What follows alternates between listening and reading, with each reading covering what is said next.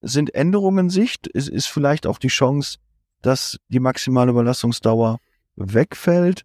Was gab es für Veränderungen? Hol uns doch mal bitte ein bisschen ab.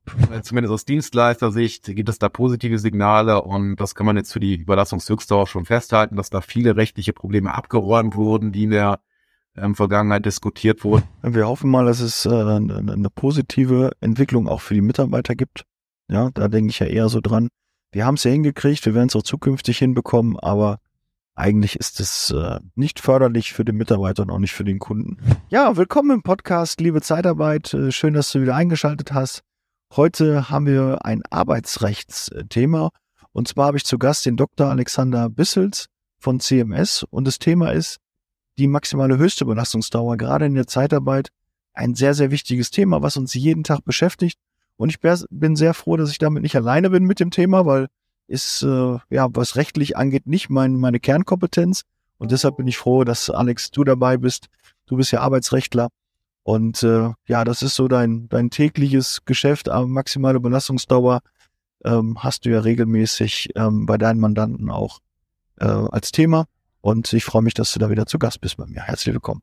Und erstmal vielen Dank, lieber Daniel. Ich freue mich erstmal, dass ich mit dir hier im Podcast sein kann, um dieses spannende Thema äh, zu bearbeiten, mit einigen ja hoffentlich dann für die Praxis auch wichtigen Impulsen oder auch äh, einem Bericht über die aktuellen Entwicklungen, gerade in der Rechtsprechung. Da ist gerade relativ viel los, beziehungsweise es war viel los und hat für die Praxis dann noch eine gewisse Klärung gegeben. Und Rechtssicherheit ist in der Zeitarbeit ja doch enorm wichtig, wenn man dann sich anschaut, dass es ja doch viel Wandel gerade hat, sei es dann gesetzgeberisch mögliche Aktivitäten, sei es, dass dann auch möglicherweise gestreikt wird äh, wegen Inflationsausgleichsprämie und natürlich auch ähm, Abweichung vom Gleichstellungsgrundsatz. Und da ist es ganz gut, dass man da bei der Überlassungshöchste auch ein bisschen Ruhe reinbekommt, um nicht die nächste Baustelle zu. Ja, bin ich äh, vollkommen bei dir. Wenn man ruhig schlafen kann, ist das äh, sicherlich ein, ein, ein, Vorteil, wenn man da recht sicher äh, sich bewegt, weil ähm, man weiß immer, bei Gesetzen gibt es auch mal eine gewisse Interpretation.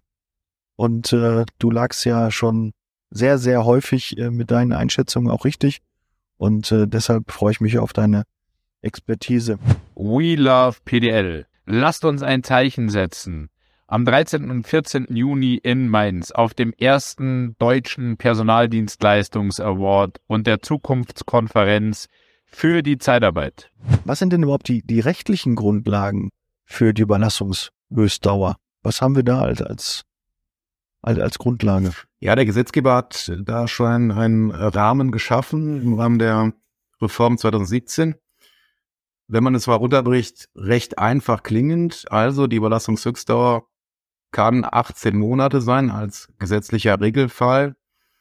Ähm, das wäre allerdings jetzt so einfach, wenn man sagt 18 Monate und dann ist damit Ende, sondern äh, der Gesetzgeber hat dann ja, wie kann man sagen, ein, ein Paragraphenungetüm dann in das Gesetz so eingeschrieben, dass sich, wenn ich mal hier kurz so einschaue, dann einer doch sehr eng gedruckten Ausgabe dann auf fast einer halben Seite erstreckt.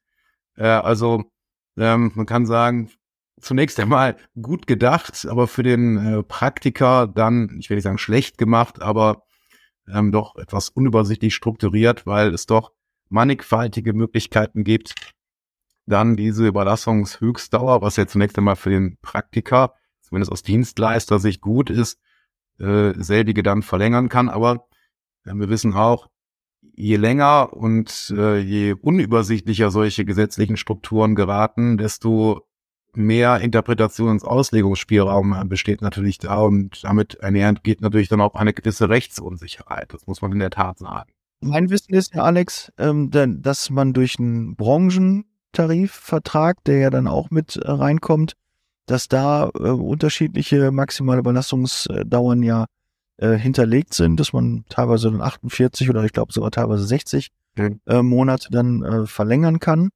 Ist ja für die Zeitarbeit erstmal ganz gut, aber das muss man erstmal wissen, wann darf man das anwenden und das äh, hat natürlich dann Interpretationsspielraum. Ja, du sagst es, ne? Also das äh, Schwierige ist, dass es nicht Tarifverträge insbesondere der Zeitarbeitsbranche sind, die dann eine Überlassungshöchstdauer auf Verlängerung herbeiführen können, sondern man muss dann immer Richtung Kunden schielen, also die dort geltenden Tarifverträge beim Einsatzbetrieb, beim Einsatzunternehmen, die können dort geschlossen werden und sorgen dann können, sagen wir mal so, für eine Verlängerung der Überlassungshöchstdauer äh, sorgen. Und du hast gerade schon ein sehr prominentes Beispiel angesprochen, nämlich die 48 Monate, die, ich will nicht sagen, immer so durch die Praxis geistern, aber das äh, resultiert eben aus einem Tarifvertrag, der in der Metall- und Elektroindustrie äh, gilt, der sogenannte TV-Lights, also Abkürzung für Tarifvertrag für Leih- und Zeitarbeit.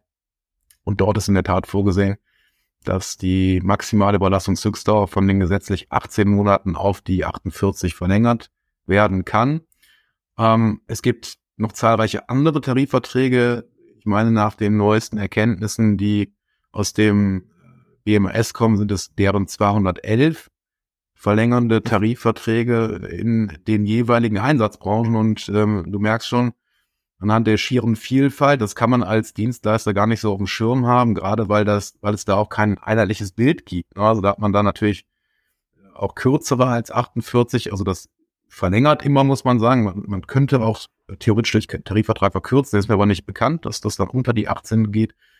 Also in der Regel verlängernd, aber dann hat man natürlich das Full Picture. Also was, was geht da, was geht da nicht. Und da gibt es dann auch Tarifverträge, die doch sehr lange Überlassungshöchstdauern vorsehen, die dann mitunter ja 20 Jahre lang ähm, sind. Und da kann man sich natürlich mit Fug und Recht äh, die Frage stellen, da kommen wir dann in so einen gewisslich, gewissen rechtlichen Graubereich, ob das noch so im Sinne des Erfinders, sprich des Gesetzgebers ist, dass man den Grundsatz der vorübergehenden Überlassung, der auch im Gesetz drinsteht und konkretisiert wird durch die Überlassungshöchstdauer, dann so weit ausdehnt durch Tarifvertrag, dass man da wird man von 20 Jahren wohl kaum noch ausgehen dürfen, dass man sagt, das ist noch vorübergehend im Sinne des Gesetzgebers. Also da wird man schon so eine gewisse, naja, Dauerhaftigkeit annehmen können, wenn man sagt, naja, das ist ja mehr oder weniger die Hälfte eines Erwerbslebens, das man ja. dann ausschöpfen kann, bevor die Überlassungshöchstdauer erreicht ist. Äh, das wusste ich zum Beispiel nicht, könnte man in so ein, so ein Quiz reinpacken. Ja. Äh, das so 20 Jahre gehen, das äh, war mir, ich hatte mal so 60 Monate, habe ich so maximal mal gehört, das ist wahrscheinlich eine gängige noch, äh, die man häufiger vielleicht mal anwendet. Aber 20 Jahre ist natürlich dann eine Möglichkeit. Aber ist eine spezielle Branche dann, ein spezieller Tarifvertrag, ähm, der für eine Branche zuständig ist, der das dann ähm, halt regelt. Aber äh, lass uns noch mal kurz ein bisschen die Hörer abholen. Normal, du hast eine maximale Leistungsdauer, die nach 18 Monaten in der Regel dann eintritt. Dann muss der Mitarbeiter drei Monate und einen Tag mindestens aus diesem Betrieb raus. Mit der Betriebsnummer wird es dann, glaube ich, auch ähm, spezifiziert und dann kann er wieder erneut in diesem Betrieb überlassen werden. Ist es so? Bin ich da so rechtlich bei der Formulierung sauber? Ja, korrekt. Also die, der, der, also fast korrekt, so wird man das sagen. Ja? Also die, die über Unterbrechung, also drei Monate und einen Tag, das ist insoweit dasjenige, was das Gesetz vorsieht. Also wenn diese Zeit eingehalten oder ähm, erreicht wird, auch längerfristige ähm, Unterbrechungen natürlich zählen auch mit dann, führt das zu einer Nullung der bislang schon äh, geleisteten Einsatzzeiten und man kann so die gesetzgeberische Denke, die jeweils maßgebliche Überlassungshöchstdauer, sei es 18 Monate, sei es dann verlängert durch Tarifvertrag, wenn da nicht was anderes drinsteht, dann komplett neu ausschöpfen. Aber du sagtest gerade Betrieb. Betrieb ist ja sozusagen ein, ein rechtlicher Begriff, quasi, wo bin ich eingesetzt, also die Niederlassung, ähm, also ein Standort möglicherweise des Kunden. Äh, nach erster Meinung kommt es dann nicht auf den Betrieb an, sondern auf das Unternehmen. Also das heißt, der Mitarbeiter Nein. darf auch an keinem, in keinem anderen Betrieb dieses Unternehmens tätig werden. Ein Beispiel, der, der Kunde kann ja äh, in Hamburg eine Betriebsstätte haben und in Oldenburg, also von derselben GmbH betrieben. Also er dürfte dann nicht, wenn er 18 Monate in Hamburg war, äh, drei Monate und einen Tag nach Oldenburg gehen und dann wieder so zurück nach Hamburg, sondern er muss dann aus jeglichen Betrieb dieses Unternehmens ausscheiden, beispielsweise bei einem ganz anderen Kunden eingesetzt würden, also einer neuen GmbH, ähm, einem natürlichen Person, wie auch immer. Und äh, das führt dann eben dazu, dass man bei diesem Kunden einer Rücküberlassung dann nach drei Monaten einem Tag die Überlassungshöchstdauer neu ausschöpfen kann. Also wichtiges äh, Anknüpfungsmerkmal ist dann immer die Handelsregisternummer, ne, die dann eben in einem Handelsregisternummer. Also Betriebsnummer wäre nicht das Richtige, Nein. weil die könnte dann auch in einem Unternehmen das gleiche, also auch unter einem Unternehmen gibt es verschiedene genau. Betriebsnummern, auch das ist da gesehen, aber die Handelsregisternummer, die wäre dann ähm, eindeutig zum zu verifizieren und daran könnte man dann sehen, okay. Genau, die HRA oder HRB-Nummer ist es dann ähm, und die findet man natürlich in jeder Signatur oder natürlich auch in den öffentlichen Registern und das ist eben das maßgebliche Kriterium, um sicherzustellen, dass dann tatsächlich ähm, durch die Unterbrechung dann ähm, der Einsatz genullt wird und man dann neu anlaufen kann. Was passiert denn, Alex, was wahrscheinlich ähm, interessanter ist, wenn ich 18 Monate und einen Tag meinen Mitarbeiter dort einsetze und verpasse diese maximale Überlassungsdauer, dass ich da reagiere. Also der Mitarbeiter ist einfach einen Tag länger da als diese besagten maximal 18 Monate, wenn wir jetzt bei dem Grund äh, maximale Höchstüberlassungsdauer sind. Ja, das ist natürlich, wie du denken kannst, nicht zu empfehlen, ähm, sondern das muss und sollte eben eng äh, getrackt werden, dass es da zu keinen ähm, Schwierigkeiten kommt, äh, da der Gesetzgeber da einen, einen, einen Dreiklang vorgesehen hat auf der Sanktionenebene. Zum einen, dass dann der Mitarbeiter äh, sich auf ein Arbeitsverhältnis mit dem Kunden berufen kann. Ein solches wird dann eben gesetzlich fingiert. Also es bedarf keiner weitergehenden Erklärung, dass der Kunde sagt, ja, ich möchte ein Arbeitsverhältnis mit dir begründen, sondern es kommt dann qua Gesetz zustande. Ähm, es ist eine Ordnungswidrigkeit ähm, bis zu 30.000 Euro ähm, für äh, zumindest für den ähm, für den Personaldienstleister ähm, und natürlich riskiert der ähm, Dienstleister auch dann eine ein erlaubnisrechtliches Verfahren. Also sprich, das ist natürlich ein Gesetzesverstoß und der kann natürlich von den, ähm, ja, von den Aufsichtsbehörden aufgegriffen werden, um dann gegebenenfalls die Erlaubnis ähm, zu widerrufen oder eine Verlängerung zu versagen. Also ist, ist es schon ähm, ein substanzieller Verstoß, der auch ausdrücklich äh, im Gesetz genannt wird. Also das kann eine Unzuverlässigkeit begründen. Natürlich muss man die Kirche mal im Dorf lassen. Ne? Also Fehler passieren gerade im Massengeschäft. Das ist so. Ähm, und wenn das jetzt ein singulares Versehen ist, also rückführbar auf ein Verschulden eines Disponenten, der dann einen Zahlendreher hat, whatever, oder krankheitsbedingt das jetzt nicht auf dem Schirm hatte und da die Vertretung gepennt hat, in Anführungsstrichen, ähm, dann wird natürlich die Erlaubnisbehörde jetzt nicht die Erlaubnis direkt entziehen, aber wenn das sozusagen ein Bestandteil im Rahmen einer Konstruktion ist, entweder das ist systematisch wird falsch gemacht, oder an einer Vielzahl von also Stellen falsch oder da kommen noch andere Verstöße hinzu. Das ist ja so, wenn die Bundesagentur für Arbeit prüft und mal genau reinschaut, dann wird die früher oder später Fehler finden. Also das natürlich jetzt nicht jeden Fall an, sondern Stichprobe und guckt eben auch, ähm, stimmt das System soweit? Und wenn es da mal im Einzelfall zu Verstößen kommt, wird das nicht die Erlaubnis gefährden, aber es kann natürlich dann möglicherweise in ein Bußgeld münden.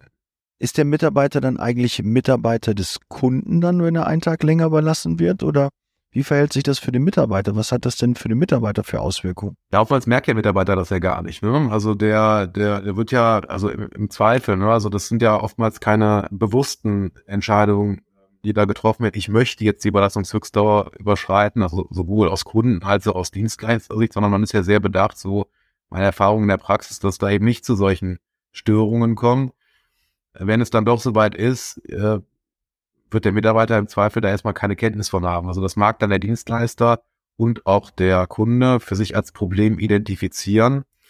Ähm, oftmals sind die Mitarbeiter ja rechtlich nicht so geschult, dass sie das dann eben so auf dem Schirm haben, gerade wenn es dann ein, zwei Tage geht. Aber vom rechtlichen wäre er dann gar nicht mehr Mitarbeiter des Dienstleisters, sondern würde arbeitsrechtlich bei dem Kunden anlanden.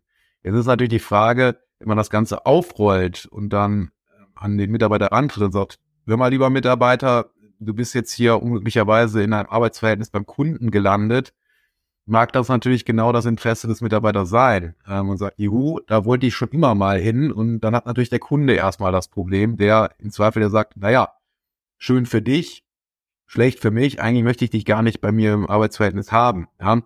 Und äh, da muss man, oder das ist oftmals dann die Konsequenz, wenn man dann so ein eine aufgedrehte Bereicherung, so würde ich es mal nennen, aus Kundensicht hat, dass der Kunde natürlich auch schaut, dass er den Mitarbeiter dann wieder äh, los wird, dass er dann eine Kündigung ausspricht. Also da hat dann der Mitarbeiter natürlich auch nichts von. Aber oftmals ist es so, dass der Mitarbeiter dann abgemeldet wird, anderweitig eingesetzt wird und dann sozusagen der Deckmantel des Schweigens darüber gehüllt wird. Also es wird so getan, als ob da eigentlich nichts passiert ist, obwohl eigentlich dann äh, ein Arbeitsverhältnis zu dem Kunden bestanden ist, was auch dann wenn das auch vielleicht Jahre später rauskommt, könnte sich dann der Mitarbeiter unter Berücksichtigung der Grundsätze der Verwirkung immer wieder darauf berufen. Also rein rechtstechnisch. Wenn er es merkt. Ne? Wenn er es merkt, ja. Wenn er es merkt, ja, genau. ähm, könnte er sich dann noch viele Jahre später darauf berufen. Also das sind dann immer so etwas unglückliche äh, Konstellationen. Auf der einen Seite möchte man natürlich da keine schlafenden Hunde wecken, wenn man dann den Mitarbeiter darauf aufmerksam macht. äh, weil dann müsste man das ja irgendwie angehen, einen Aufhebungsvertrag schließen, eine Kündigung aussprechen und dann sozusagen das Arbeitsverhältnis zurückführen auf den Dienstleister. Das mag Konstellationen geben, wo das vom Mitarbeiter auch gewünscht ist, weil er sagt, nee, ich fühle mich super wohl bei dem Dienstleister, da sind vielleicht auch die Arbeitsbedingungen attraktiver oder das ist ein kleines Unternehmen auf Kundenseite, wo er keinen Kündigungsschutz genießen würde. Das ist vielleicht wirtschaftlich auch nicht so gut aufgestellt, wie auch immer. Also es gibt schon Sachverhalte, wo hm. Zeitarbeitnehmer auch sehr gerne bei Dienstleistern sind. Aber es mag auch Konstellationen geben, wo es dann anders ausschaut und das kann natürlich dann gewisse Schwierigkeiten auf der Tatsachenebene auslösen, sodass man auf der anderen Seite natürlich dann oftmals in der Praxis diesen berühmten Deckmantel des Schweigens drüber liegt, legt und dann den Mitarbeiter schlichtweg anderweitig einsetzt, also dass sich dann dieser Verstoß, den man ja begangen hat, nicht weiter verfestigt. Das wäre, das würde auch bei der Bundesagentur für Arbeit dann negativ aufstoßen, wenn die mitbekommt, soll man dann eine Selbstanzeige machen? Oder wie, wie, was würdest du empfehlen? Oder ja, gegenüber, ja, gegenüber der Bund. Ja, so ich habe schon mal eine Fragestellung, ne, wenn du da eine Aussage triffst. Äh, Nein, das, das, das kann man, das kann man ja, kann man ja, ja. durchaus offen sagen. Also äh, was der, was das Unternehmen äh, dann, also der Dienstleister dann macht oder machen möchte, ist ja ihm überlassen oder diesem Unternehmen überlassen. Die Erfahrung lehrt aber, dass man also keinen Discount bekommt, wenn man dann der Bundesagentur für Arbeit gegenüber anzeigt, liebe Behörde, ich habe ja einen Verstoß begangen. Das mhm. mag sich dann okay. auf, der, auf, auf das Bußgeld mindernd auswirken, wenn, wenn dann der jeweilige Prüfer einen guten Tag erwischt hat. Aber äh, mhm. dass man da ähnlich im Steuerstrafrecht, wo man sagt, mh, hm, äh, ich habe hier aus Versehen zu wenig Steuern abgeführt, liebes Finanzamt, und ich zeige das mal an, zahle nach und dann ist die Sache gegessen. Das gibt's eben äh, im, im Gewerberecht nicht, sondern man riskiert möglicherweise auch, dass man diesen einen Verstoß dann zum Anlass nimmt, um dann als Behörde zu sagen, okay, äh, dann schauen wir uns äh, die Sache nochmal noch mal etwas genauer an. Ne? Also das, das erlebt man in der Praxis auch äh, schon mal öfter. Also das als ist keine Erfahrung, die ich jetzt persönlich mit dem mit der mit der Bundesagentur getroffen habe, sondern das war so eine Zollgeschichte, wo es dann um eine illegale Ausländerbeschäftigung äh, gegangen ist. Also jetzt nicht bewusst, ne, sondern das war eben mhm. gerade Heutzutage sind die EU-Aufenthaltstitel auch jetzt nicht mehr so richtig eindeutig, gerade weil das ja auch eine fremde Sprache ist und so weiter. Da wurde auf jeden Fall, war, war das ein italienischer Aufenthaltstitel für einen Nicht-EU-Bürger. Man ging eben davon aus, dass man sich in Deutschland auf diesen Titel berufen konnte, war aber nicht so. Hat dann der, ähm, der Dienstleister gemerkt und ist dann reumütig zum Zoll gegangen, hat gesagt, so, wir haben ja Augenblicksverschulden, haben uns da vertan. Ja, aber der Dank war nicht, dass dieses Verfahren eingestellt wurde, sondern der Dank war, dass man da ganz große Nummer aufgerollt hat, sprich dann die Geschäftsräumlichkeiten durchsucht hat, um dann eben noch weitergehende Verstöße zu identifizieren, weil man dachte, ja, das hat doch irgendwie alles Geschmäckle und ähm, ja, vielleicht gucken wir nochmal rein, ob das nicht doch irgendwie systemisch da angelegt ist. Also da hat man im Gegenteil das Ganze noch verschlimmbessert. Also deswegen, also ich, man muss es eben abwägen im Einzelfall, um was geht es da, aber man muss immer im Hinterkopf haben, ja, ein Discount kann man bekommen, ist aber nicht mit Sicherheit zu sagen. Und man muss natürlich immer sich vergegenwärtigen, ja, dass dann ein Prüfer oder ein zuständiger Bearbeiter dann vielleicht auch nochmal tiefer reingreift und dann mal prüft. Ja. Gerade was so okay, richtig gut, Also ich, ich habe eine Tendenz erkannt, eine Empfehlung und äh, die würde ich dann auch äh, so, so unterschreiben. Das äh, ist sicherlich eine, eine, eine gute Lösung. Ähm, aber Alex, jetzt äh, ist die nächste Frage, die sich ja dann anschließt. Wie sichere ich mich als Arbeitgeber ab, weil, sind wir mal ehrlich, mein Mitarbeiter ist 18 Monate überlassen. Ich sage dem, so, die Überlastung endet da, am Montag bist du nicht mehr dort im Einsatz. Okay. Und dann geht er am Montag trotzdem dahin. Ja, das sind natürlich ganz, ganz verwegene Konstruktionen. Klar, ähm, man überlässt da nicht mehr aktiv, also für den, den ähm, Dienstleister ist die Überlastung ja beendet. Er kommt eben faktisch einfach noch dahin. Ähm, es ist natürlich geboten, meines Erachtens auch den äh, Kunden damit abzuholen, dass er das auch irgendwo monitort, aber möglicherweise merkt er das ja auch gar nicht. Ne? Also das wird dann aufgrund mhm. interner Kommunikation oder so, genau. dass einer das ist dann, runter. dass da zig hunderte von Zeitarbeitnehmern ein- und ja. ausgehen, dass es gar nicht, gar nicht auffällt. Ähm, also es ist wichtig, dass dann ähm, auch die auch formell diese Überlassungsverträge beendet wurden. Stichwort so Abmeldung, was man eben noch als Kündigung des jeweiligen ALV dann ansieht. Und dann, meine ich, kann man sehr gut argumentieren, der Markt hat zwar faktisch gearbeitet haben, aber er wurde nicht mehr überlassen im Rechtssinne, weil es eben an einer Rechtsgrundlage fehlte und äh, der Dienstleister den Willen nicht mehr hatte zu überlassen, genauso wenig wie dann der ähm, Kunde den Willen hatte, ihn bei sich einzusetzen, auch wenn es de facto geschehen ist. Aber das ist ja mehr oder weniger so ein Exzess des Mitarbeiters selber, der dann im Zweifel nicht den den Dienstleister dem Kunden zuzurechnen ist. Also da meine ich, wenn sich der Sachverhalt dann so zuträgt und das auch irgendwo einigermaßen belastbar darlegt und beweisbar wäre, käme man so meines Erachtens raus, wenn sich der Mitarbeiter, wenn er das gar bewusst macht, um dann in die für ihn dann günstige Position zu kommen, sich da in so ein Arbeitsverhältnis beim Kunden in Anführungsstrichen reinzuschmuggeln. Ne? Also ja. da hätte man schon rechtliche Handhabe, um zu sagen, ja, das funktioniert so nicht, wenn das dann äh, so eine Art Exzess des Mitarbeiters ist und die und Dienstleister und Kunden aber im Rahmen eines Prozesses dann den AIV beendet haben und äh, das aber dann irgendwo der Kommunikation dann da scheitert. Da äh, schließt sich eine, eine weitere Frage äh, bei mir an. Wir haben früher immer äh, die Überlastungsverträge mit dem Datum offen gelassen, bis wir dann halt äh, 2017 die Evaluierung hatten. Dann haben wir immer ähm, Verlängerung mit Verlängerung gearbeitet, immer so drei Monate, dann Jetzt. wieder verlängert. Ähm, aber eigentlich bin ich ja dann rechtlich sauber, so wenn ich das verstanden habe, wenn ich, das kriegt ja normalerweise die Software hin. Also ne, die meisten haben ja eine, eine ordentliche Software im Einsatz. Die gängigen, die ich kenne, brauchst du jetzt hier nicht alle nennen. Ähm, auch die Marktführer, die können ähm, das, die bilden das ab, die, da gibt's Warnungen, ja. du kannst nur so und so lange überlassen. Wenn ich das hier eintrage und dann sage, okay, an dem Stichtag ist dann Ende, der Mitarbeiter kriegt ja auch eine Einsatzmeldung, wo auch dieses Datum ähm, ja. drin steht. Das heißt ja eigentlich, da bin ich ja, würde ich jetzt sagen, erstmal aus dem Schneider und habe das kommuniziert. Und natürlich, wenn der Mitarbeiter da ist und dann versehentlich doch arbeiten geht, kriege ich ja auch einen Stundenzettel, dann muss ich auch fakturieren und dann merke ich ja, du, der Auftrag ist zu, ne, kann ich eigentlich nicht fakturieren drauf. Spätestens da würde ich dann sagen, okay, hm, habe ich Pech gehabt, die Woche kann ich nicht fakturieren oder ich krieg, finde eine andere Lösung mit dem Kunden. Ähm, ja, also der, so habe ich ja zumindest die Belegung dann des Mitarbeiters, muss ich mir noch dann mich drum kümmern, wo war der, aber dann zahle ich ihm Garantie. Also, dass ich da zumindest nicht Gefahr laufe, mich da irgendwie strafbar zu machen. Wäre das äh, die, die, die Lösung? Ist das ähm, der Königsweg, den man da Ja, du, du sprichst natürlich einen wesentlichen Punkt an. Also es müssen natürlich Vorkehrungen in der Betriebsorganisation geschaffen werden, dass also diese äh, die Einhaltung der Überlassungshöchstdauer äh, kontrolliert und getrackt wird. Und da ist natürlich gerade das von dir beschriebene System, dass man sozusagen Software gestützt optimalerweise äh, die, die entsprechenden Einsätze kontrolliert im Zweifel auch dann die entsprechenden Arbeitnehmerüberlassungsverträge schon befristet, dass sie also automatisch enden mit Erreichen einer gewissen Dauer. Da hast du natürlich deinen Prozess schon mal ähm, sehr gut aufgestellt. Du musst natürlich auch, solltest zumindest auch bei dem überlassenen Zeitarbeitnehmer hinterfragen, ob er so Vorüberlassungszeiten über einen anderen Dienstleister an den Kunden hat, weil das dann auch eben anrechenbar erscheint, also die eigene Überlassungshöchstdauer über den Dienstleister verkürzen kann.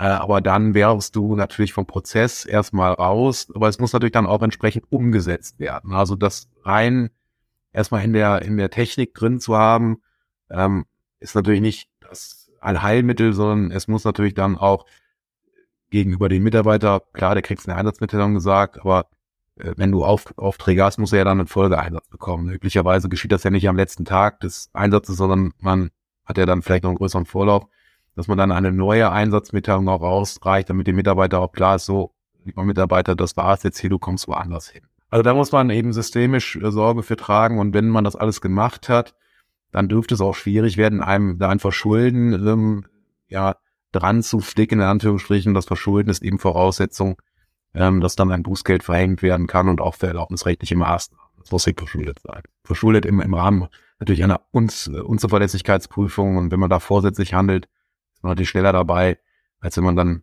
ich sag jetzt mal, objektiv fahrlässig nur gehandelt hat oder wenn man dann gar kein Verschulden hat. Sicherlich äh, ist das bei der einen oder anderen Firma schon mal passiert. Ähm, ja, also das, das ist so ein Fehler, das sage ich eingangs, gerade im Massengeschäft lassen sich einfach nicht vermeiden. Dazu ist die äh, Rechtsmaterie zu vielschichtig, zu komplex. Gleichwohl muss man natürlich als Unternehmer Sorge dafür tragen, dass zumindest abstrakt von der Organisation Vorkehrungen getroffen wurden, um dann Fehler auszuschließen und möglichst keine zu erzeugen. Aber wir wissen alle, Menschen sind fehlbar und da mag es dann im, im Alltagsgeschäft, in der Hektik, ja, durchaus auch mal ein bisschen hemdsärmiger zugehen, äh, dann passiert eben sowas, was eigentlich passieren soll. Ja, da glaube ich auch, das macht ja keiner absichtlich. Aber es ist natürlich auch eine Menge, ich merke das ja in meiner Zeitarbeit, wir haben eine Menge Dinge zu beachten und müssen da gucken, wo, dass wir uns an die Regeln auch halten und überprüfen und ja, es ist ja eine neue Regelung gewesen, jetzt nicht mehr so neu ist seit 2017, aber davor, wir hatten das ja schon mal früher, als ich in der Zeitarbeit vor über 20 Jahren angefangen bin, äh, da gab's ja äh, die Reglementierung schon. Dann ist mal ich glaube zwölf, neun äh, oder drei, dann ist es aufgeweicht worden. Ja. Und dann ist es irgendwann abgeschafft worden und dann kam es jetzt halt wieder neu. Lust auf Karriere, ohne dich zu verbiegen? Im ALG-Netzwerk ist jeder so, wie er ist und tut das, was er am besten kann. 1977 gegründet, sind wir mittlerweile an 120 Standorten tätig und wir würden uns echt freuen, dich kennenzulernen. Sind Änderungen Sicht? Ist, ist vielleicht auch die Chance, dass die maximale Überlastungsdauer wegfällt? Was gab es für Veränderungen? Hol uns doch mal bitte ein bisschen ab, äh, was wir aktuell für, ja, für Gegebenheiten vorfinden, was sich dann noch verändern kann oder was sich vielleicht verändert hat noch. Ja, du hast natürlich recht, historisch ist die Überlassungsrückstau nichts Neues, sondern das hatten wir ähm, seit Anbeginn äh, des Inkrafttretens des AEGs. Äh, und das wurde dann zusehends aufgeweicht in einer gewissen Staffelung, bis es dann unter Rot-Grün komplett ähm, abgeschafft wurde und dann sozusagen 2017 wieder reinkam mit einer dann zumindest neuen Zahl. Ne? Also die 18 Monate gab es dann soweit nicht.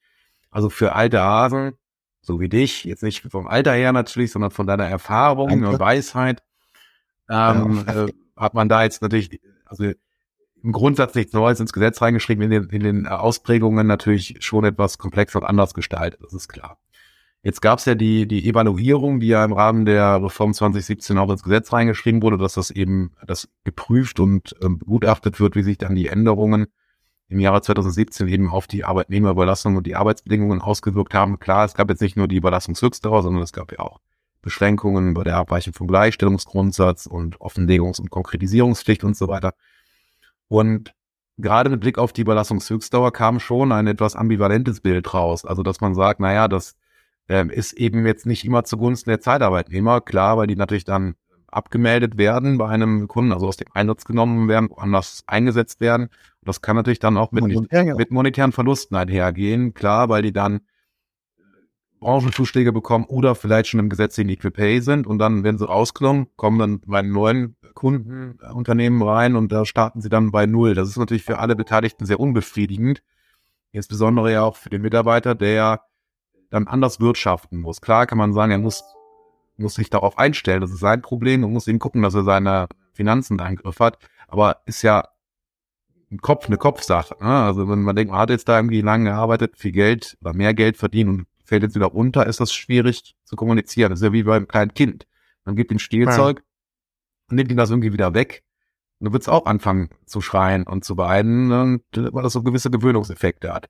Ähm, also das ist so das eine, wie, wie der Gesetzgeber da jetzt auf die Evaluierung ähm, konkret reagiert und ob er da, ob es da Tendenzen gibt, die Überlassungshöchstdauer zu entschärfen oder gar abzuschaffen. Das wird man sicherlich nicht singular beantworten können, nur mit Blick auf diese Vorschrift, sondern möglicherweise dann in einem Gesamtpaket ähm, sehen müssen. Und äh, da werden wir auch noch zu sprechen, wird wahrscheinlich auch dann ähm, in Zusammenschau mit einer zu erwartenden Entscheidung des Bundesarbeitsgerichtes Ende Mai einhergehen, wenn es dann um die europarechtliche Zulässigkeit der gesetzlichen Bestimmungen zur Abweichung vom Gleichstellungsgrundsatz gilt den man ja nur bis zum, grundsätzlich bis zum neunten Monat abbedingen kann. Also das kann durchaus sein, dass da nochmal eine gewisse Bewegung reinkommt, äh, je nachdem, wie die Entscheidung da ausgeht.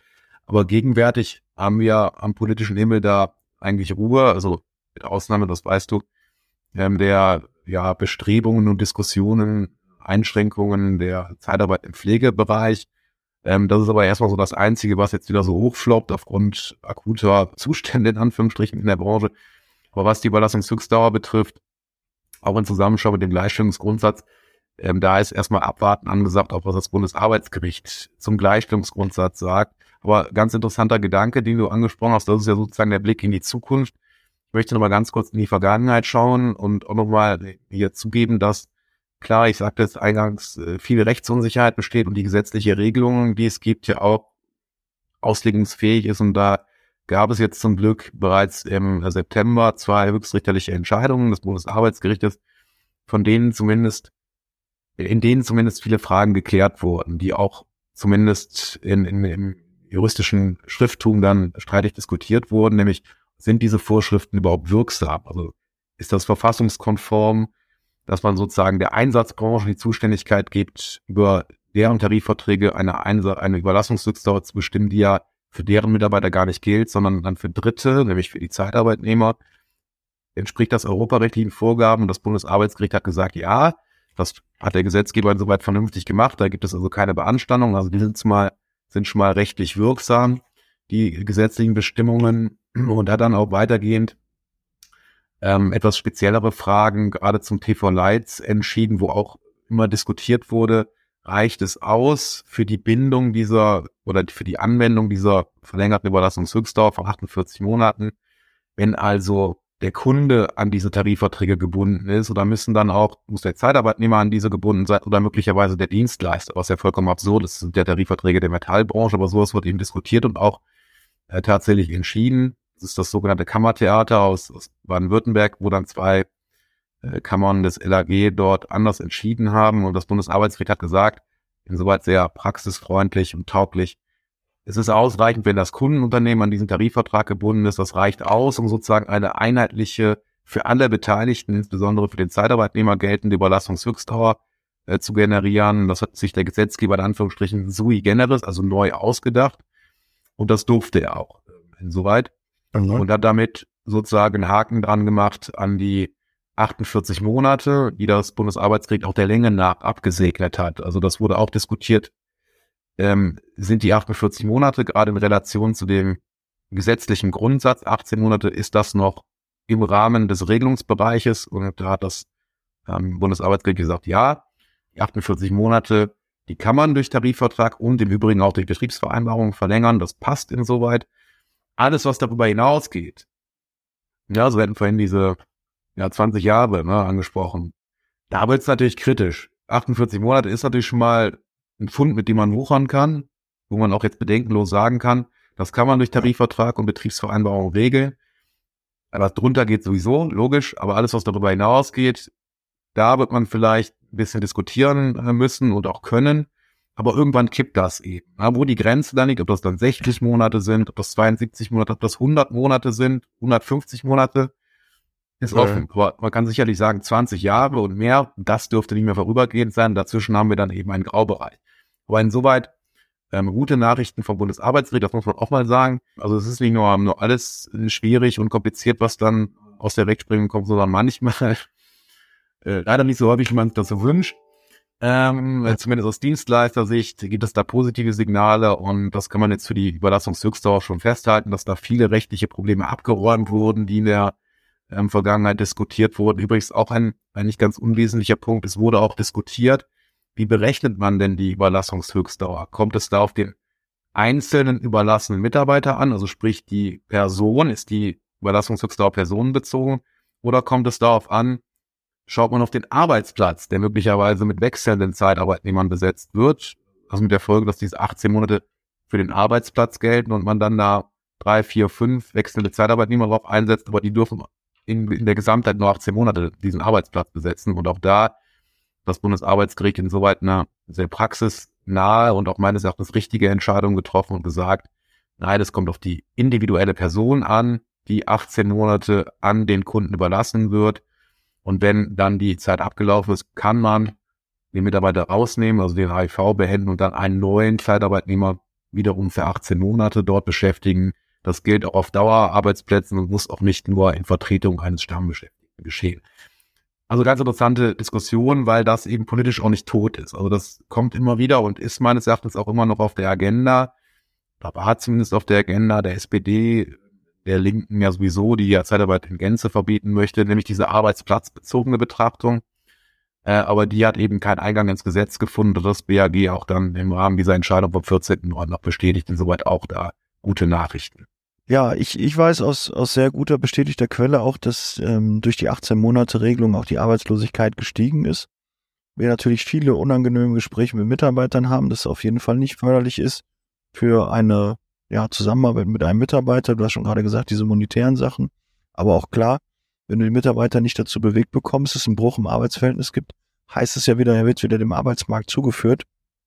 Also du. Aber wenn du keinen Folgeeinsatz dann generierst. Ja, wenn, oder, oder ne, wenn du, wir haben ja eine Folgeeinsätze für die Mitarbeiter, aber ähm, entweder musst du da mit dem Kunden sprechen, dass er die Konditionen, die er zu dem Zeitpunkt hatte, ja. eins zu eins mit übernimmt und dann auch dementsprechend den Verrechnungssatz zahlt, weil das kannst du ja nicht mehr gewährleisten. Und dann fallen die auf einmal wieder auf ähm, ihren Grundlohn wieder zurück oder auf den Einstiegslohn, auch Erfahrungszuschläge, was alles damit reinspielt.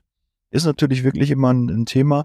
Und wenn der Kunde nach 18 Monaten nicht übernommen hat, hat das ja auch einen Grund, dass er wahrscheinlich auch strategisch, weil einfach die Zeiten, und jetzt gerade sind ja unsichere Zeiten, ähm, ist natürlich immer eine gute Zeit für die Zeitarbeit. Ähm, aber 48 Monate, warum man überhaupt noch irgendwie das begrenzen muss, auch vier Jahre, ist ja auch eine lange Zeit. Was ändert sich dann im fünften, im sechsten, im siebten, im zehnten Jahr, wenn bis dahin nicht übernommen wird? Vielleicht will der Mitarbeiter nicht, vielleicht will der Kunde nicht. Und vielleicht gefällt es dem Mitarbeiter ja auch bei der Firma, ja, wo man selber beschäftigt ist, also als selber in der Zeitarbeitsfirma. Das könnte ja auch ein Indiz sein dafür, dass die Mitarbeiter nicht übernommen werden. Weil man kann ja keinen Mitarbeiter dazu zwingen, freie Berufs- und Arbeitsplatzwahl. Und dementsprechend ist es immer ein spannendes Thema. Aber, aber ganz, ganz interessanter Punkt, den du gerade angesprochen hast, lieber Daniel, den möchte ich nochmal aufgreifen, denn äh, in der Tat ist es so, wenn, wenn die Mitarbeiter ja dann, ich sage jetzt mal, nach 18 Monaten oder länger dann aus dem Einsatz genommen werden müssen, weil dann die Überlassungshöchstdauer erschöpft ist und man denen dann einen Folgeeinsatz zuteilt, wo sie dann auf Grundlohn äh, zurückfallen, das ist für die ein gänze unattraktives wirtschaftlicher, dann sagen die nämlich lieber, ich gehe für drei Monate und einen Tag in die Arbeitslosigkeit, weil die dann über die den Durchschnitt äh, der, der zuletzt möglicherweise verdienten, des verdienten Entgelts dann vielleicht sogar noch ein besseres Arbeitslosengeld bekommen, als dann ähm, in einen auf Grundlohn bezahlten Folgeeinsatz zu gehen. Also das muss man natürlich jetzt im Einzelnen nochmal durchrechnen, aber gerade wenn die auf Equal Pay unterwegs sind und das dann doch schon maybe äh, eine Gap gab, die aufgefüllt wurde oder dann in einer hohen Branchenzuschlagsstufe sind, die nicht gedeckelt wurde oder so, kann das, muss man, muss man sicherlich mal durchrechnen, ob das dann für die nicht günstiger ist, gerade weil die auch nicht arbeiten müssen. Ne? Klar, ob man das dann 100% ausgeglichen bekommt, ist ja die Frage. Aber die müssen ja nichts tun dann dafür, sondern kriegen ja fürs Mhm. Nichtstun dann Arbeitslosengeld. Da- Das war uns, bin ich ehrlich, der war der Branche schon direkt klar, als diese Befristung kam, weil wir das ja kannten. Ja. Ja, wir hatten ja schon mal zwölf, sechs, drei Monate, ja. Wir hatten das ja alles schon mal. Ist ja nie- kein Neuland Ja. gewesen für uns. Und ich wusste, dass da viele Kunden dann noch sagen, pass auf, dann drei Monate schicken wir neun. Dann hast du halt überhaupt keine Kontinuität mehr gehabt. Und es war noch schwieriger, das Disponieren. Die Mitarbeiter waren unzufrieden. Die Mitarbeiter wollen ja gerne längerfristige Einsätze. Wenn die sich wohlfühlen, wollen die da ja auch weiterarbeiten. Und wenn die die Möglichkeit haben, übernommen zu werden, dann machen die das auch, ob das sechs, drei, zwölf, 48 Monate um maximal Belastungsdauer ist. Aber da immer eine Einschränkung, Reglementierung. Ich weiß nicht, man hat ja damals einen Grund gehabt, dass man das aufgehoben hat. Warum hat man es wieder eingeführt? Und jetzt nicht, weil es einfach auch nicht zeitgemäß ist. und Man sieht, dass es ja die Sozialkassen dann auch weiterhin belastet hat durch eine erhöhte Arbeitslosigkeit und auch die Vermittlung, diese drei Monate, den Mitarbeiter dort zu vermitteln übers Arbeitsamt oder übers Jobcenter, je nachdem, wahrscheinlich dann übers Arbeitsamt, weil er 18 Monate ja Leistung mindestens bezogen hat, ähm, den kriegst du ja auch nicht woanders eingesetzt, weil der möchte ja wieder gerne zu dem Kunden dann wieder zurück. Richtig. Weil er möchte das Geld ja auch wieder verdienen. Und der Kunde stellt ja nicht ein, sonst hätte er ihn ja nach den 18 Monaten eingestellt. Ja. Also da ist, äh, finde ich, äh, ein falscher Ansatz, wo man sich doch einfach mal auch Berater holen sollte, die einem dann sagen, okay, wir könnten davon ausgehen, das und das wird passieren. Das ist ja jetzt kein Hexenwerk gewesen. Das wusste jeder in der Branche, dass das nicht förderlich für den Mitarbeiter ist. Noch niemals für die Zeitarbeitsfirma, sondern für den Mitarbeiter und der Kunde ist auch nicht glücklich damit, weil er wieder jemand Neues einarbeiten muss und das dadurch mehr eingestellt wird. Ja, du, nicht aber du, du kennst es ja, da, das ist, sind ja politische Kompromisse, die seinerzeit gemacht wurden. Klar, die Überlassungshöchstdauer, da hat man sich eben zu entschlossen aus europarechtlichen Erwägungen, dass man das Merkmal vorübergehend dann konkretisiert durch diese Überlassungshöchstdauer. Ähm, meines Erachtens ist natürlich eine Kompromissfindung in der Politik immer schwierig mit objektiven äh, Fakten zu hinterlegen. Ja? Also da das war ja seinerzeit bei den 18 Monaten, das ist ja auch nicht so, dass sie sagen, das macht, das ist von Vernunftsgesichtspunkten beseelt, sondern das ist ja dann auch alles wieder ein politischer Kompromiss gewesen, wo man sich nicht verständigen konnte. Ich meine, es wären seinerzeit ähm, 12 und, und 36, nee, äh, irgend- irgendwas dazwischen. Ne? Also die, die, die politischen Parteien lagen da, da quer übereinander und Auch 18 war so eine krumme Zahl irgendwie auch, hat auch keiner verstanden, warum genau 18. Ja, also das waren eben genau die Ja. Mitte ne, zwischen diesen politischen Forderungen, äh, die, ja, wissen wir alle, vernünftige sowas da nicht, sondern das sind dann eben äh, Sachen, die man macht, um dann irgendwas zu präsentieren. Aber da muss man eben auch die Stärke haben, sowas zu korrigieren. Aber das ist, wie der weiß, Politik agiert ja nicht immer vernunftsgeprägt und gerade das Thema Zeitarbeit ist ja sowieso immer hoch aufgeladen. Äh, also vor dem Hintergrund ist es da schwierig, auch solche Sachen ähm, zurückzudrehen oder zu reformieren. Das war ein Kraftakt im Rahmen der ähm, rot-grünen Koalition, also äh, der Harzreform, das weitgehend zu deregulieren. Jetzt hat man es wieder erheblich zurückgedreht äh, und da kommt man natürlich nur hin, wenn man dann auch gewisse politische Mehrheiten hat, die auch dann die Durchsetzungsstärke haben und sagen, das machen wir jetzt. Und da kann man natürlich nicht in die Glaskugel schauen, was sich da zukünftig noch entwickeln wird, aber gegenwärtig sind wir in der Ampelkoalition, die sich auch ein bisschen schwer tut, muss man vorsichtig zu sagen, was jetzt da die politische Kompromissfindung und Bildung ähm, angeht. Und da wird das Thema Zeitarbeit spielt ja jetzt wahrscheinlich nicht ganz hoch prioritär die Rolle. Aber wenn das dann mal auf der Agenda steht, dann kann ich mir vorstellen, dass es dann auch sehr schwierig wird, da eine Kompromisslinie zu finden. Wir hoffen mal, dass es äh, eine positive Entwicklung auch für die Mitarbeiter gibt. Ja, da denke ich ja eher so dran. Wir haben es ja hingekriegt, wir werden es auch zukünftig hinbekommen, aber eigentlich ist es äh, nicht förderlich für den Mitarbeiter und auch nicht für den Kunden. Es macht nur mehr Arbeit. Ja, ist auch mehr Arbeit für die Prüfung. Ja, vielleicht ja, vielleicht ja bewusst mehr Arbeit, um das dann eben ja. auch unattraktiv zu machen. So nach dem Motto, mehr Arbeit bedeutet mehr Aufwand, bedeutet mehr Kosten, die ja dann für den Kunden abgelastet werden und äh, dass sie es dann dir ganz sein lassen und sagen, übernehmen, oder wir machen nichts in der Hand. Das muss man sich auch mal ja, das ist eine andere Motivation. Die hätte ich halt nicht. Ich habe immer den Mitarbeiter äh, im, im Vordergrund und das meine ich auch, auch wirklich so. Ja. Wir, wir kriegen alles dahin. Wir haben ja auch in den letzten Jahren immer wieder alles hinbekommen. Es gab ja immer wieder ähm, Dinge, die dann neu geregelt wurden. Wir, wir kennen ja keine Branche, die mehr reguliert wird als die Zeitarbeit. Aber äh, wir werden auch zukünftig damit äh, gut klarkommen. Ja, es gibt ja auch keine Alex, Branche, die sich regelmäßig so neu erfinden muss aufgrund der gesetzgeberischen oder äh, ja. Einflüsse und, und äh, Entscheidungen aus der Rechtsprechung. Und das ist ja eben gerade das Markenzeichen der, der Personaldienstleistung, der Zeitarbeit, man kommt da irgendwie schon mit klar. Ja, es ist eben nur die Frage, welchen Aufwand erzeugt das. Und je länger die mhm. Schrauben da gezogen werden, desto höher der Anpassungsbedarf und das kann natürlich dann auch gewisse marktbereinigende Tendenzen haben, möglicherweise auch gewollt, gesetzgeberisch. Oh. Ja. Äh, ganz sicher, das, äh, das Gefühl habe ich auch, dass das auch der Antrieb oder die Antriebsfeder da dabei ist. Alex, jetzt äh, haben wir 42 Minuten schon einen Podcast ja. aufgenommen. Ich bin, am Anfang dachte ich, okay, ja, 10, 15 Minuten zu dem Thema, dann haben wir eigentlich alles äh, erschöpfend auch schon fast besprochen. Nee, äh, wir haben äh, da doch äh, jetzt gut 42 Minuten auch, äh, finde ich, sehr äh, kurzweilig äh, füllen können. Alex, haben wir noch einen Punkt vergessen? Gibt es noch einen, einen, wichtigen Fakt, den wir noch ähm, erwähnen sollten? Hast du da noch einen, einen Punkt, der noch äh, wichtig wäre zu erwähnen, was die Überlassungsdauer Also angeht? Überlassungsdauer jetzt nicht, aber allgemeiner Grundsatz natürlich, ähm, dass man sehr wachsam sein sollte, also sowohl die politischen Entwicklungen als auch zu erwartende Entscheidungen der Rechtsprechung sorgsam im Auge haben. Klar, die Verbände, die haben das natürlich auf dem Schirm und monitoren das ja mit und geben auch Informationen raus, aber ich, ich sage immer, man sollte auch selber sich Gedanken machen und mit offenen Augen äh, durch die durch die Weltgeschichte gehen. Also das ist nur noch ein Petitum. Also links und rechts des Weges mal gucken, sich austauschen, wie machen es andere und vielleicht sich den einen oder anderen Gedanken am abholen. Aber ansonsten meine ich, das wäre jetzt, was die rechtlichen Erwägungen betrifft, da erstmal ähm, umfänglich alles erläutert. Ansonsten sollen die natürlich bei dir anrufen, ja, sich bei dir melden. Ne? Äh, du bist bei LinkedIn aktiv, bei Xing. Ähm, zur Not kann ich auch den Kontakt herstellen. Ich habe auch deine Kontaktdaten. Ähm, in Rücksprache würde ich die dann auch äh, dann, dann weiterleiten. Also da finden wir auf jeden Fall eine Kontaktmöglichkeit. Und äh, wir können auch hier schon mal ähm, spoilern.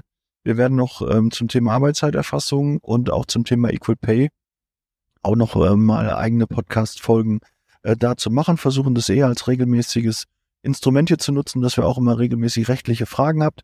Also wenn ihr da Ideen, Wünsche auch habt, schreibt das gerne in die Kommentare, schreibt äh, mir oder dem, äh, dem Alex oder mir ähm, ein, äh, eine Nachricht äh, mit einem Thema und dann werden wir das bearbeiten und dann freuen wir uns auch über das Feedback, wie es euch gefallen hat, ne? weil gerade so rechtliche Themen ist ja nicht immer so einfach, das auch in einem Podcast aufzuarbeiten. Aber Alex, ich höre dir immer gerne zu. Du hast ja immer eine sehr sachliche Art und auch eine gut erklärende Art, ähm, dass man das auch wirklich verstehen kann und auch umsetzen kann.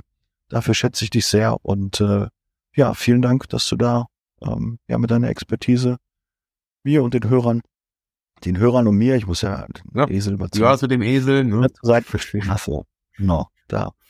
Ähm, ja, ne Gast gehört das letzte Wort. Also, Alex, deine Bühne. Ne, ich wollte mich noch mal bedanken, lieber Daniel. Es hat mir wie immer Spaß gemacht, hat mich gefreut, zu diesem Thema äh, sich mit dir auszutauschen und freue mich dann auf die der nächsten Beiträge, die du ja gerade schon äh, gespoilert hast. Und wenn dann eben aus dem Auditorium noch der ein oder andere Gedanke kommt, jederzeit gerne.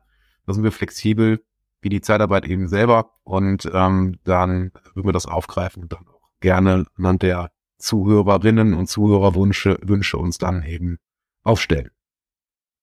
Okay, gut. Ja, dann bereit für Zeitarbeit. Wir hören und sehen uns im nächsten Podcast. Alex, ich freue mich auf unser nächstes Thema und äh, ja, vielleicht sehen wir uns auch auf der einen oder anderen Veranstaltung wieder live. Ähm, ich weiß, du bist äh, da sehr aktiv. Ich bin auch auf der einen oder anderen Veranstaltung und dann sehen wir auch vielleicht den einen oder anderen Hörer und Zuschauer. Freue mich drauf. Dankeschön. Tschüss. Ja. Ciao. Der Podcast wurde unterstützt von HR4U, ihrer HR-Software.